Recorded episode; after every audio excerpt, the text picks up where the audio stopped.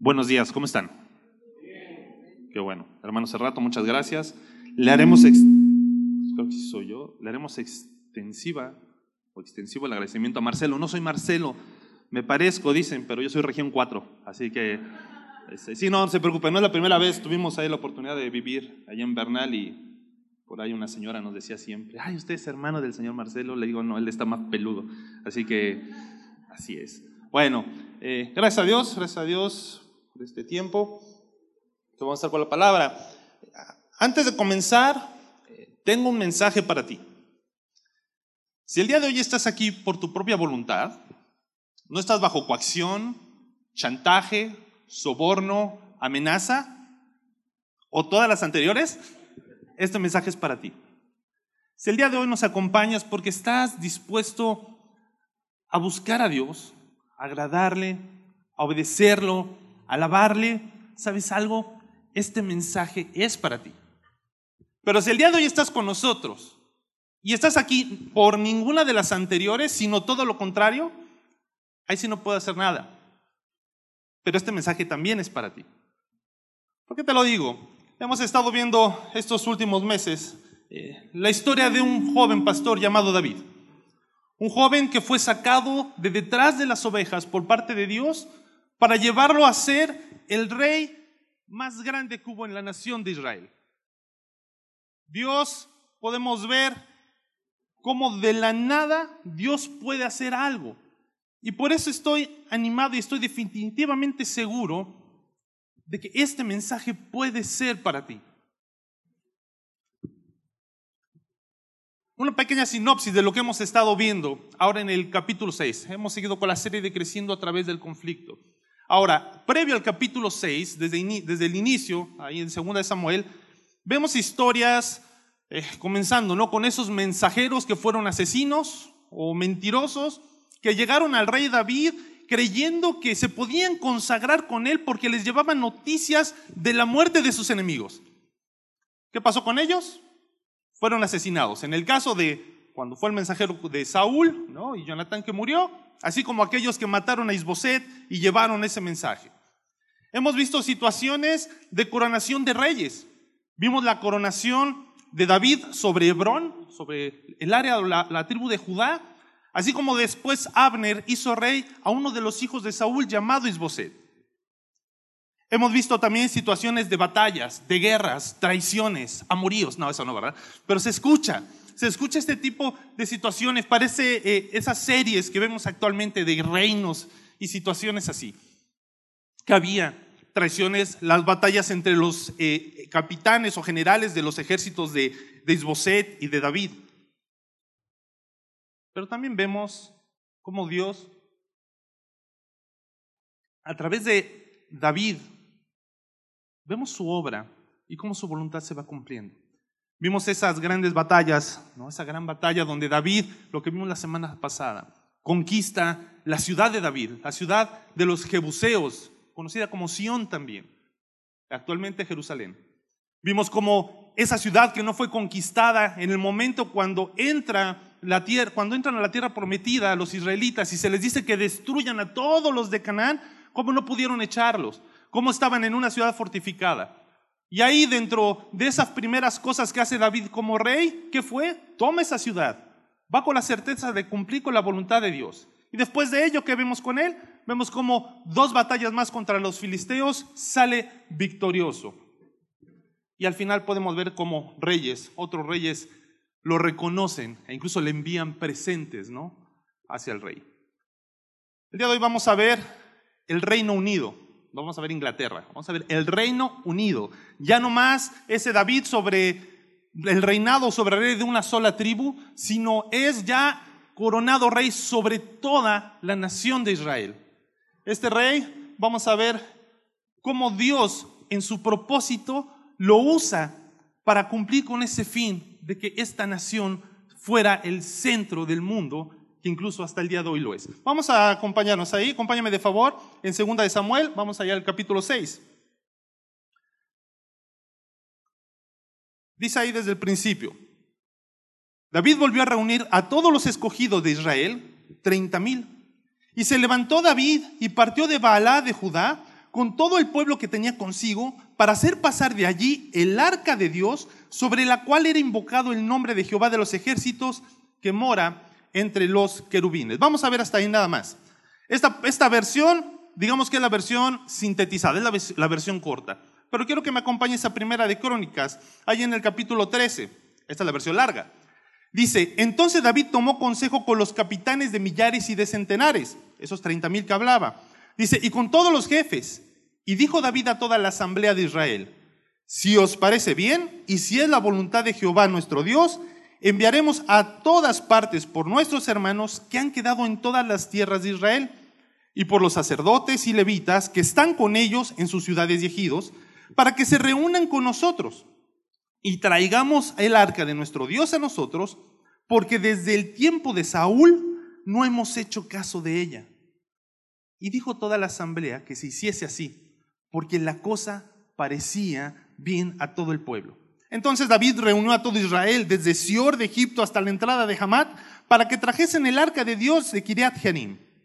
Y subió David con todo Israel a Balá de Kiriat Jearim, que está en Judá, para pasar de allí el arca de Jehová Dios, que mora entre los querumines, sobre la cual su nombre es invocado. Claramente vemos aquí lo que había en el corazón de David. Era un momento importante el que estaba ocurriendo. Y ahora sí, como quien dice, como primer acto de gobierno, ¿qué fue lo que hizo? Cancelar el... No, no es cierto. ¿Qué fue lo que hizo como primer acto de gobierno? agarró y decidió traer el arca de Dios que tenía tanto tiempo fuera, ¿ok? Para ponerla dentro de la ciudad. Esa ciudad sería la capital, el centro más importante, por lo cual David la escoge como la capital política del país.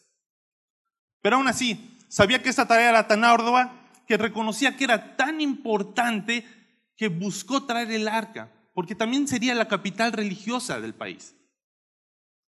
¿Qué simbolizaba el arca?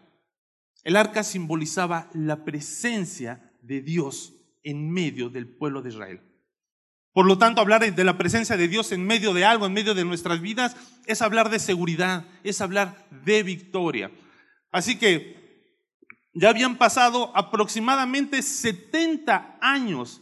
Si recordamos ahí en Primera de Samuel capítulo 5, los israelitas van a la batalla contra los filisteos. ¿Y qué es lo que se llevan? ¿Recuerdan?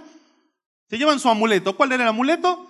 El arca. Los hijos de Elí, ¿recuerdas de Fines, Ovni y Fines? Dijeron, no, vamos a traerla porque seguro va a haber batalla. Los filisteos se atemorizan, la llevan, ¿qué pasa?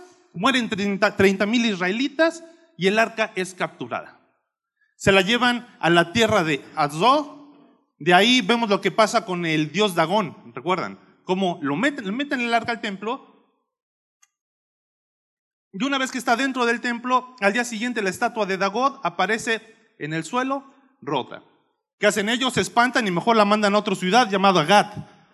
Y después les pasan calamidades que la mandan a una ciudad llamada Ecrón. Y después les pasa lo mismo que dijeron, ¿saben qué? La vamos a regresar a Israel. Pasó siete meses ahí, la devuelven y van camino a un lugar, a una ciudad llamada Betsemes. Todas estas ciudades sufrieron el juicio de Dios. Hasta que al final llega al lugar que en este momento de la historia de David se encuentra, la ciudad llamada Kiriat Jearim. Ese momento de traer el arca, ese momento que estaba viviendo David, era un punto climático en su vida. Y hemos visto eh, que ha sido esto un patrón, una constante en la vida de David, un crecimiento, precisamente como dice la serie. Hemos visto a David crecer a través del conflicto.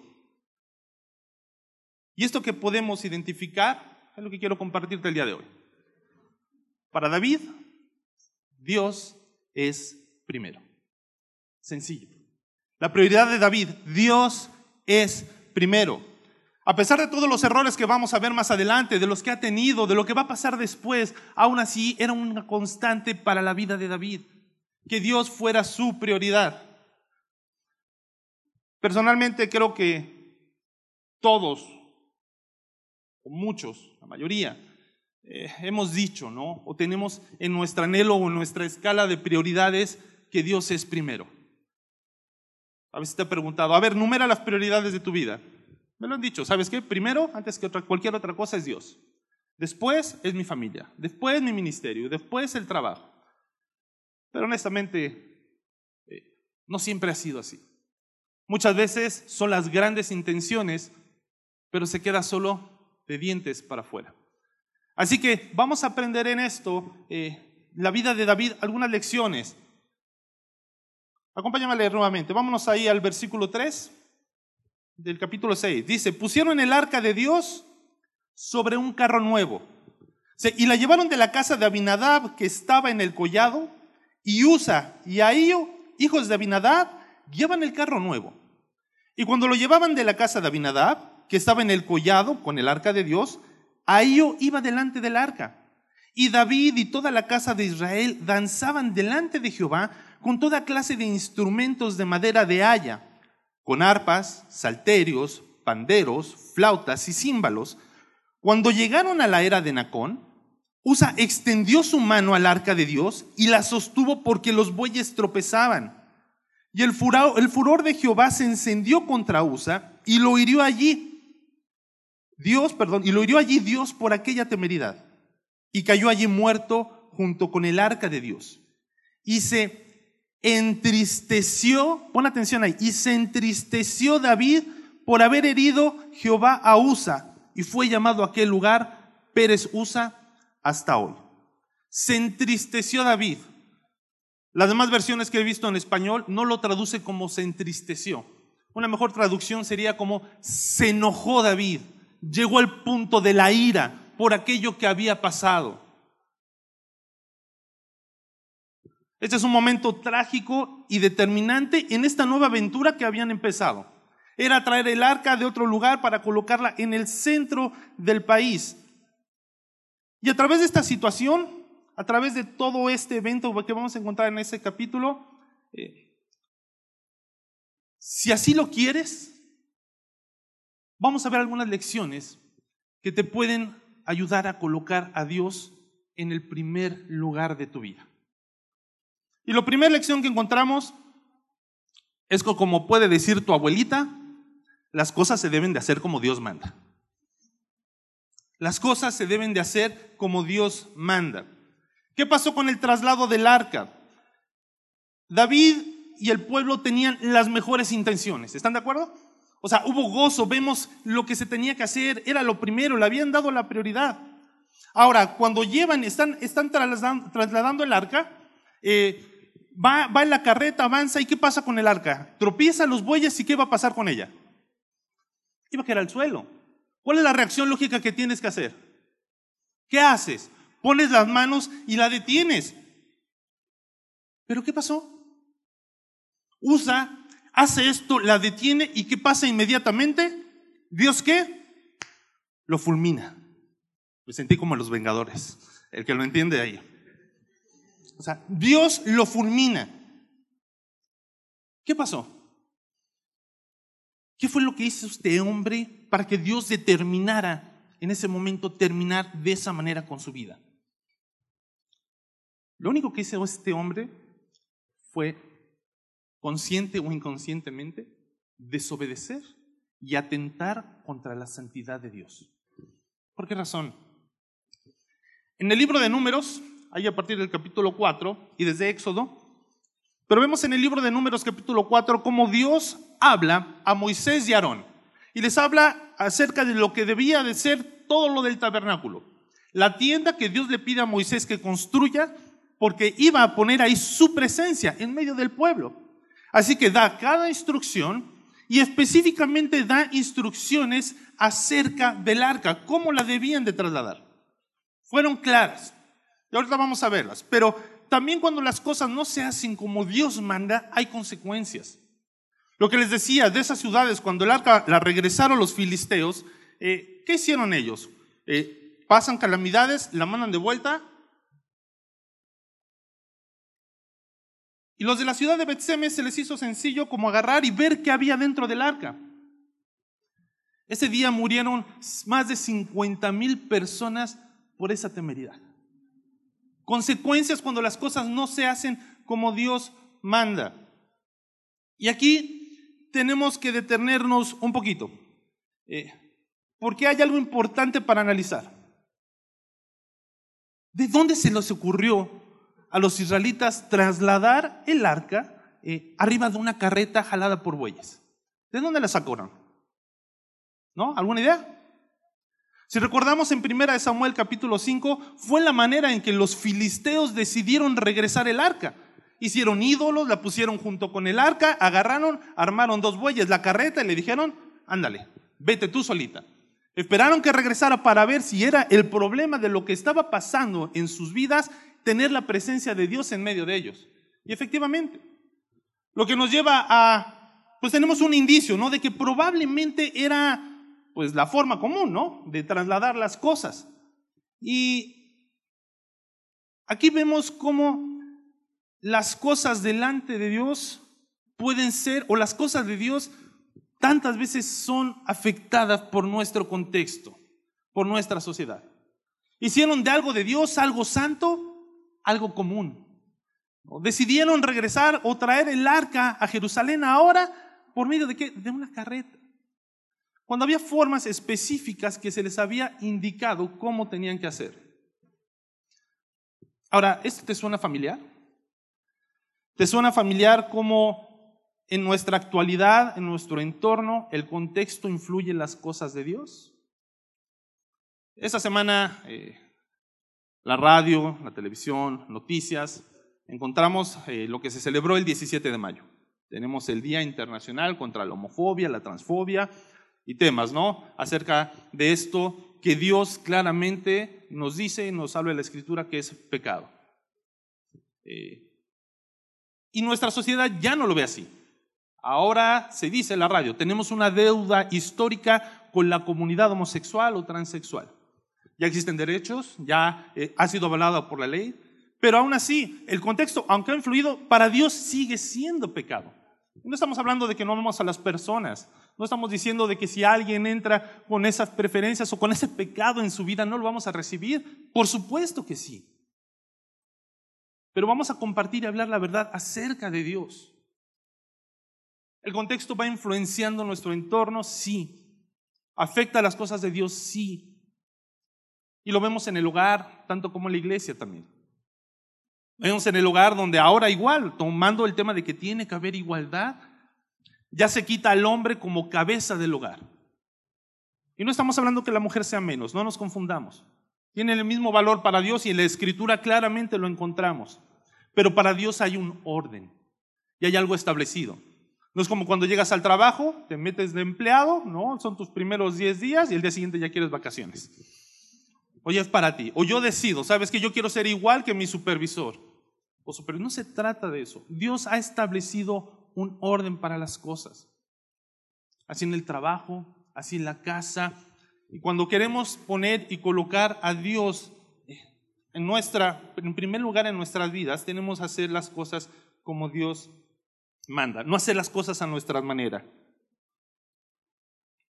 ¿Has escuchado esas cosas o ese, o ese pretexto común cuando te acercas a alguien, le compartes, le predicas a Dios? ¿Y cuál es la respuesta que te pueden dar acerca de Dios? Yo creo en Dios ¿Cómo dice la canción? A mi manera. Yo creo en Dios, pero a mi manera. Y ahí hay una de dos cosas. O es ignorancia o es rebeldía. O ambas. O sea, ignorancia o rebeldía no existe para creer a Dios a mi manera. No se trata de eso. Se trata, Dios es Dios y por eso le ha tomado tanto tiempo, ¿no? Formar este que nos ha llegado a, nuestras manos esta escritura, este libro, la Biblia, con la cual podemos buscar y entender su voluntad, sí le buscamos. Pero nos cuesta. En este primer punto quiero decirte algo. Las cosas de Dios se deben de hacer a su manera. En otras palabras, el fin no justifica los medios. Vamos a ver una segunda lección. Vamos a avanzar ahí. Eh, ¿Qué pasa después ahí en el en el siguiente versículo, en el versículo del versículo 12 al versículo 15. Eh, previo a ello vemos cómo, qué pasa con el arca en ese momento. Viene, muere Usa y hay un gran temor en, David. ¿Y qué es lo que hacen con el arca? No la lleva a Jerusalén, no la quiere llevar consigo y la dejan en la casa de un hombre llamado Obed Edom durante tres meses. Vamos a leer ahí a partir del versículo 12. Dice, fue dado, al rey, fue dado aviso al rey David diciendo, Jehová ha bendecido la casa de Obededón y todo lo que tiene, a causa del arca de Dios. Entonces David fue y llevó con alegría el arca de Dios a casa de Obededón, a la ciudad de David. Y cuando los que llevaban el arca de Dios habían andado seis pasos, él sacrificó un buey y un carnero engordado, y David danzaba con toda su fuerza delante de Jehová. Y estaba David vestido con un efod de lino. Así David y toda la casa de Israel conducían el arca de Jehová con júbilo y sonido de trompeta. Vámonos por más detallitos de nuevo allá Crónicas, capítulo 15, versículo 2, primera de Crónicas. Entonces dijo David, el arca de Dios no debe de ser llevada sino por quienes, los levitas, porque a ellos ha elegido Jehová para que lleven el arca de Jehová y le sirvan perpetuamente. Y vámonos más adelante, el versículo 12 y 13. Y les dijo, vosotros que sois los principales padres de las familias de los levitas, santificaos, vosotros y vuestros hermanos, y pasad el arca de Jehová, Dios de Israel, al lugar que le he preparado. Y ahí viene la lección. ¿Qué aprendió? Dice, pues por no haberlo hecho, así vosotros la primera vez, Jehová nuestro Dios nos quebrantó por cuanto no le buscamos según su ordenanza. ¡Wow! David hizo su estudio bíblico. Se tomó el tiempo, estudió, vio, recapacitó en este tiempo de cómo era la forma en la que se tenía que hacer. Fueron tres meses que el arca de Dios eh, estuvo ahí, ¿no? Estuvo en la casa de Obededom y le has dado el aviso a David, ¿sabes? Ha sido bendecida la casa de Obededom. ¿Qué pasó durante esos tres meses? No lo sé. No sé si estuvo lamentándose, no sé si estuvo recapacitando. No lo dice la escritura. No creo que haya estado esos tres meses enojado con Dios. No conozco a alguien que le dure el enojo tanto tiempo a excepción de mi esposa. No, no es cierto. Pero lo que estamos viendo ahí es que nos lleva a ver esta segunda lección, este segundo punto. Si quiero, pienso, anhelo o digo que Dios es primero, ¿sabes? Hay que reconocer y arrepentirnos de nuestros pecados. ¿Qué es lo que hubo por parte de David? Reconocieron las cosas que habían hecho mal. ¿Se arrepintió? ¿Dónde lo vemos? en su actitud y en su actuar, cómo las cosas se tenían que hacer ahora. Y, si estamos hablando de darle la prioridad a Dios en nuestra vida, no puede haber pecado en ella. No puede haber pecado. Eh, primera de Juan, capítulo 1, versículo 15, es tan claro como en tantos otros versículos. Dice, este es el mensaje que hemos oído de Él y os anunciamos, que Dios es luz y no hay ningunas tinieblas en Él. No podemos tener comunión con el pecado ni con Dios al mismo tiempo. No hay mezcla. Es la luz y la oscuridad. Donde haya luz ya no hay oscuridad. No es posible. Y no puedo tenerlo en primer lugar si no dejo esas cosas que atentan contra la santidad de Dios. Si le has conocido como tu Dios, como tu Señor, si has recibido a Cristo como el Señor de tu vida, tu Salvador, el pecado no puede ser parte de tu vida si quieres agradarle y si quieres honrarle. Definitivamente, así como Obededom, eh, seguramente anhelas que haya bendición en tu hogar. Seguramente anhelas lo mejor. Y sabes, David nos da una lección de cómo al entenderlo, ¿qué es lo que hace? Completamente gira de un lado al otro, 180 grados, cambia su actitud, cambia su actuar, porque para él Dios era primero. Y eso esperamos, y eso espera Dios de nosotros. Quiere que lo honremos, quiere que le glorifiquemos. Así que por lo menos debes de tener en tu mente y en tu botiquín mental dos versículos claves que, si no te los has memorizado, llévatelos de tarea. Primera de Juan 1.9. ¿Qué dice? Si confesamos nuestros pecados, Él es fiel y justo. ¿Para qué? Para limpiar nuestros pecados. Dice ahí, para perdonarlos y limpiarnos de toda maldad. Es como el isodine que le ponen así cuando se ensucia a alguien, ¿no? El merteolate. Hay que limpiar, hay que dejar las cosas de lado. Quiero tener comunión con Él. Habla acerca de confesión, el reconocimiento de mis pecados. ¿Cuál es el segundo versículo? Proverbios 28, 13. El que encubre su pecado, ¿qué pasa? No prosperará, mas el que lo confiesa y se aparta, alcanzará misericordia. Hablar de reconocimiento sin arrepentimiento es hablar de que estás en el hoyo, pero te gusta seguir cavando. No vas a salir nunca. Porque el reconocimiento, el saber que estás en pecado, no hace ninguna diferencia en tu vida. Al contrario, corres el riesgo de que se siga endureciendo tu corazón y cada vez menos escuches y seas sensible a la palabra y a la voluntad de Dios. Dos versículos claves, ¿no? que debes de tenerlos ahí constantes en tu vida. Regresamos al texto. Ahí en el capítulo 6, versículo 16, segunda de Samuel. Y es la última parte. Dice, cuando el arca de Jehová llegó a la ciudad de David, aconteció que Mical, ¿recuerda la esposa, hija de Saúl, que se la habían dado a otro y después se la quitan?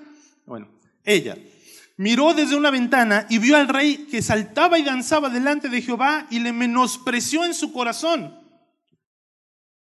Versículo 20. Volvió luego David para bendecir su casa.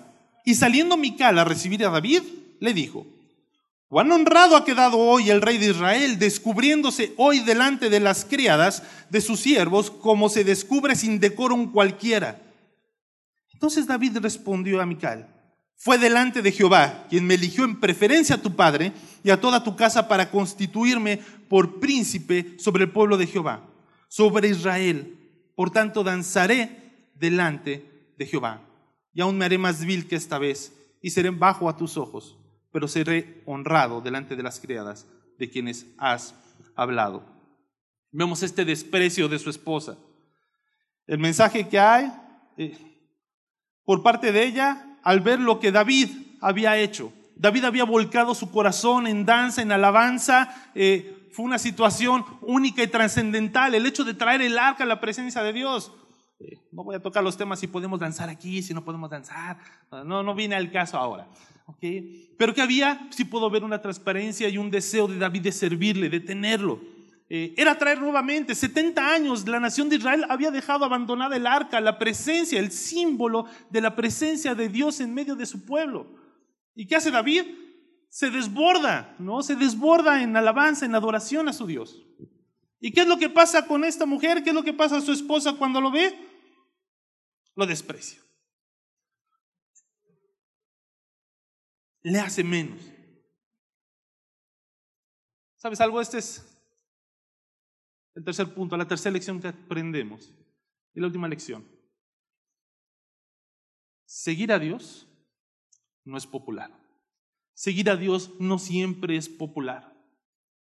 ¿Y qué más quisiéramos, no? Cuando uno ha entendido eh, la palabra, cuando uno ha caminado con el Señor y se goza de lo que Dios ha hecho en tu vida, cómo te ha transformado, y quisieras que la gente que está a tu entorno, ¿no? aquella gente que quieres, aquella gente con la que tienes empatía o la con la que quieres relacionarte, conocieran esas mismas riquezas que tú tienes, que fueran bendecidos.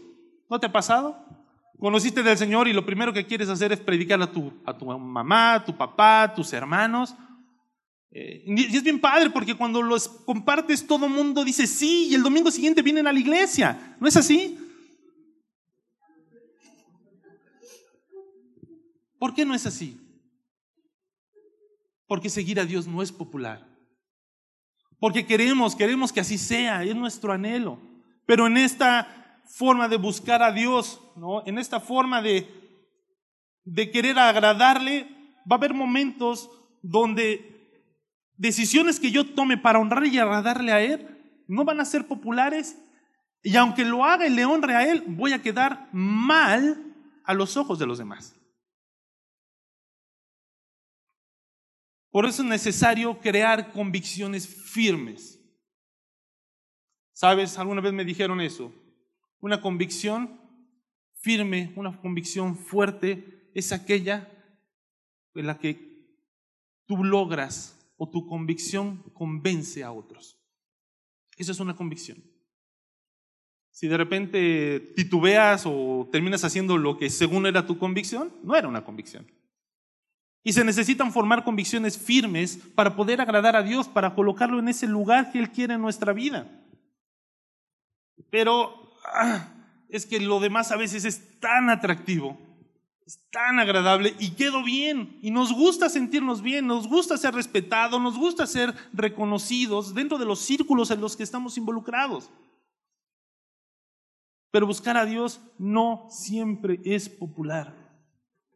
Y necesitamos formar convicciones en nuestra vida.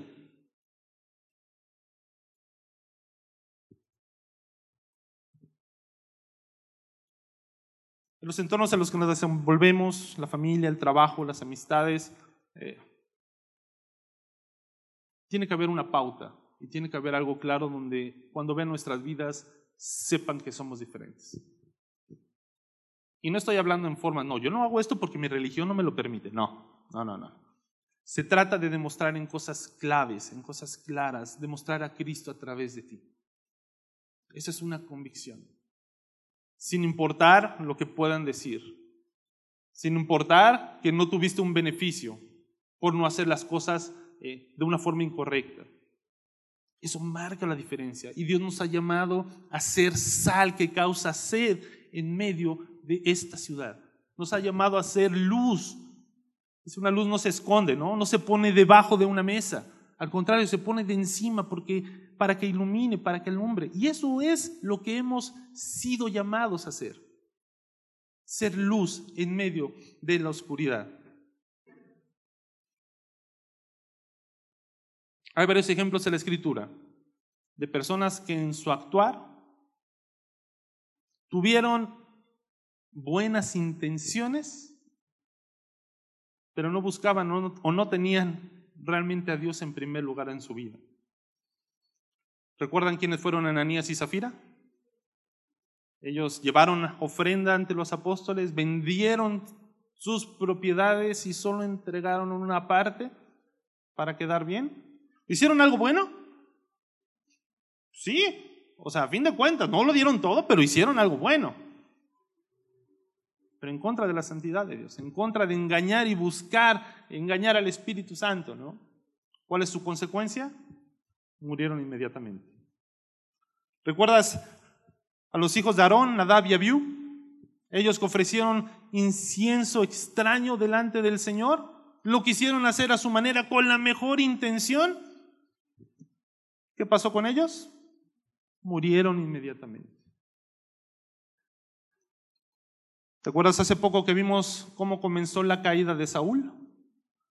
En el momento en que no espera el tiempo establecido por Dios o llegó el límite del tiempo y él decide hacer las cosas a su manera y ofrece sacrificios a Dios. Y después vemos esa caída como no cumple con lo que tenía que hacer con Abimelech. ¿Qué pasó con Saúl? Le fue quitado el reino.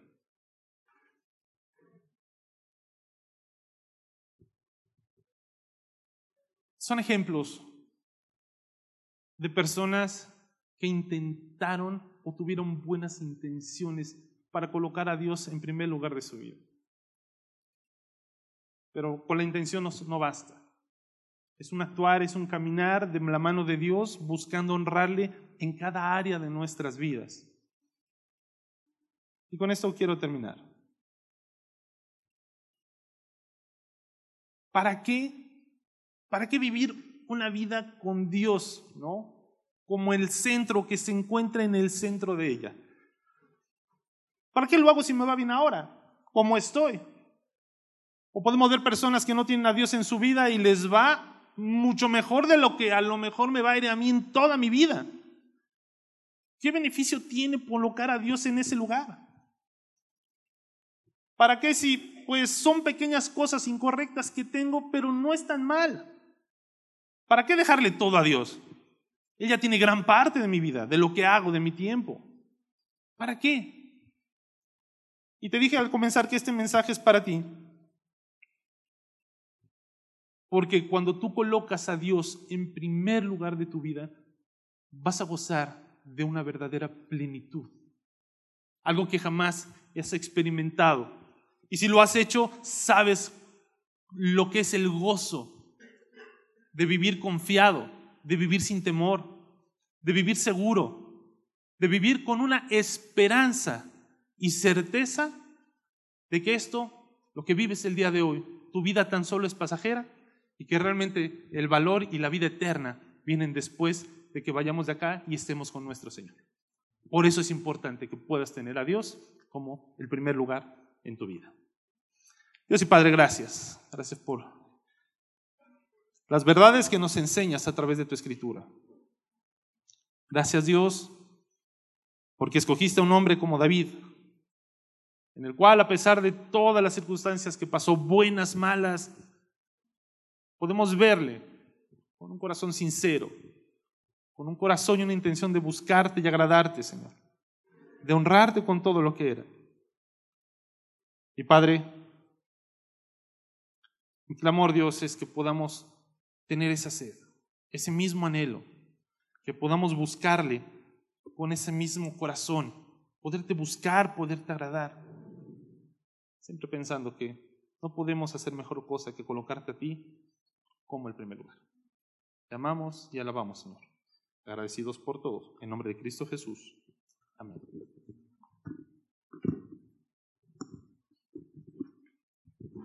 Muy bien, damos gracias a Dios por su palabra. Pensaba cómo